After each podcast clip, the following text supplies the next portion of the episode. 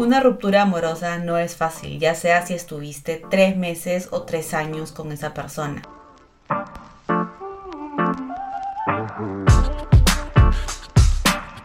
Hola chiquers, ¿cómo están? Yo soy Sole y les doy la bienvenida a Pinchic el podcast. El día de hoy tenemos nuestro segundo episodio solitario. El que hice hace unos días les gustó tanto que bueno, aquí me tienen de vuelta. Pero no se preocupen que ya pronto volvemos con las entrevistas. Es solo que luego de ver la respuesta a mis stories del fin de semana me doy cuenta que hay muchos corazones rotos y también una gran demanda por contenido para solteras y yo tengo bastante experiencia en el tema, así que por eso en este episodio les contaré lo que hago siempre que tengo que superar una ruptura amorosa.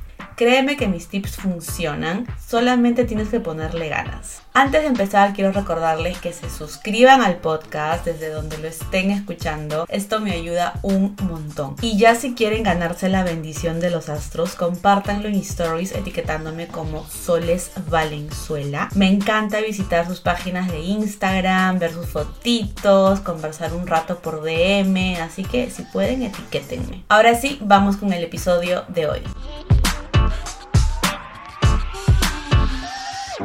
En mi larga experiencia sentimental he tenido dos rupturas que me hicieron trizas el corazón. Una fue después de casi 5 años de relación y la otra luego de 6 meses. Fue terrible, en serio, pensaba que me iba a morir. Y es que una ruptura amorosa no es fácil, ya sea si estuviste 3 meses o 3 años con esa persona. Cuando terminan o cuando tú también terminas, da igual, piensas que el mundo se te va a acabar. Pero no, chica, te lo digo yo sobrevives. Y lo mejor es que con el paso del tiempo te vuelves más fuerte y aprendes un montón. Y esto va para relaciones formales o también para las que no se llegaron a concretar. Porque sea como sea la etiqueta, hubo algo con alguien. Una relación convencional o una relación esporádica, da igual. Pero en ambos casos, cuando se termina, es porque el universo nos tiene guardado algo mejor. Entonces, vamos al punto. ¿Cómo puede sobrevivir una ruptura amorosa? Estos son algunos de los pasos que me han ayudado a mí y que hoy los voy a compartir contigo. Número uno, si te sientes mal y llora. No hay nada malo en hacerlo. Has perdido a alguien que significó mucho en tu vida. Llora hasta que ya no te salgan más lágrimas. Te lo digo por experiencia. Número dos, concéntrate en el trabajo. Mantente ocupada. Pinta mándalas. Haz yoga, box, lo que sea. Pero no te quedes en cama sufriendo y pensando qué estará haciendo tu expareja. Olvídate de su existencia y haz tu vida. Esto me lleva al punto número tres deja las redes sociales y si puedes, bloquea a tu expareja. Lo que menos quieres es ver sus fotos o actualizaciones. Eso solo te hará pensar en cosas que no son y no la vas a pasar bien. Cuando terminas con alguien, pierdes a esa persona incondicional en la que podías apoyarte en momentos difíciles o bueno, en cualquier otra circunstancia. Es mejor eliminar cualquier rastro suyo. Ayuda muchísimo a superar todo. Como consejo adicional, si tienen amigos en común y les tienes mucha confianza, no les preguntes por tu expareja y si es necesario, pídeles que no te hablen de él o ella. Repito, olvida cualquier rastro de su existencia. Ahora, recuerda que si vas a tomar unas copitas, deja tu celular lejos y no lo desbloquees. Te lo digo porque a mí también me ha pasado. Número 4. Haz todo lo que no podías hacer cuando estabas con él o con ella. La relación más larga que he tenido fue de casi 5 años y durante todo ese tiempo solo pensaba en hacer cosas que nos gusten a mí y a quien ese entonces era mi enamorado. Luego cuando estuve con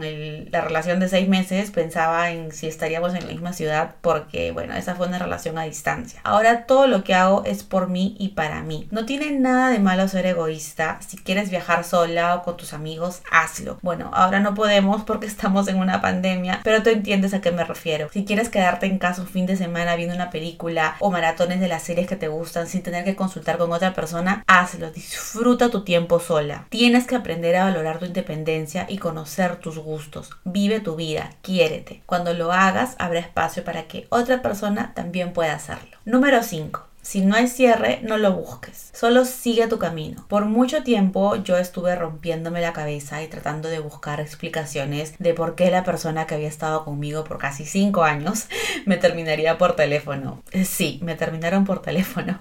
Pero eso fue hace mucho tiempo. Igual, imagínense, o sea, quizás haga un story time de eso, aún no lo sé. Si quieres que lo haga, comparte este episodio en tus stories en Instagram y etiquétame a ver si me animo. Pero bueno, volviendo al tema, la verdad es que me costó darme cuenta que lo mejor es dejar de buscar respuestas porque no vas a encontrarlas. Así que si tu ruptura no fue la tradicional conversación cara a cara, déjalo ahí. Por algo vivimos en este siglo. Cierra tu capítulo y dale para adelante. Número 6. No te metas inmediatamente en otra relación. Cuando pasas por una ruptura amorosa, muchas veces sientes que necesitas llenar ese vacío en tu corazón con otra persona, pero sinceramente no es más que un reemplazo. Y si te pasa lo mismo que a mí, a lo mejor el destino te pone a otro galán en el camino y quieres darte una oportunidad. Pero si aún no has superado la pena, los traumas o lo que sea que dejó tu relación pasada, no vas a poder dar todo de ti en esta nueva etapa. Y por más bueno que sea esta nueva persona, es probable que a la larga sientas un poco de temor a comprometerte y devolver todo ese cariño que te dan. Número 7. No bajes la guardia ni la autoestima. Con esto me refiero a dos cosas muy importantes. Nunca te sientas menos que nadie. Si terminas una relación, puedes sentir que no vales la pena, que nadie te va querer, incluso que eres fea, que lo que pasó fue tu culpa, que todo lo que estuvo mal en la relación pudo haber sido mejor si tú hubieses trabajado por ello, pero no, no es así, las cosas pasan por algo y una relación es de a dos y si se termina, se terminó. Mira todas las cosas buenas que tienes, tu forma de ser, tu inteligencia, tu profesión, tus amigos, tu familia, muchísimas cosas por las cuales puedes y tienes que ser feliz. Quizás suene egocéntrico, pero tienes que hacerlo. En mi caso, pensar en todo lo que tengo y lo que soy hizo que me sienta muy bien. Soy bonita, trabajadora, amo a los animales, nadie me mantiene, me encanta aprender nuevas cosas, soy independiente, tengo una familia unida, soy responsable, creativa. Al final, él se la pierde, ¿cierto? Entonces te sugiero que hagas lo mismo. Haz una lista de todas las cosas que te encantan de ti y mira al final que eres un partidazo.